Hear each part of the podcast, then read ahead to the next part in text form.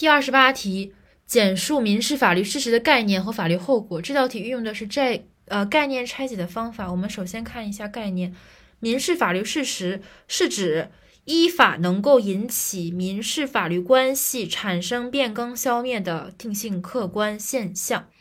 首先，依法，依法，然后依法是前提，然后这个。这个它的效果嘛，能够引起民事法律事实产生变更和消灭定性客观现象。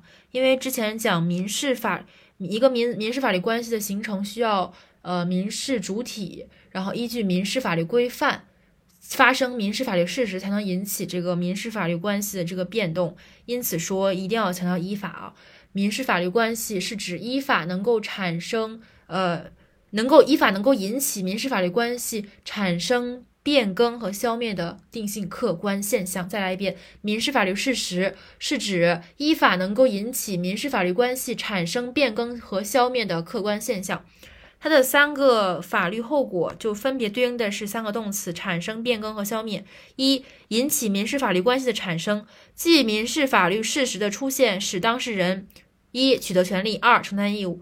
第二点，引起民事法律关系的变更，即民事法律事实的出现，使已存在的民事法律关系的要素要素发生变化。第三点，引起民事法律关系的消灭，指主体之间的权利义务不再存在。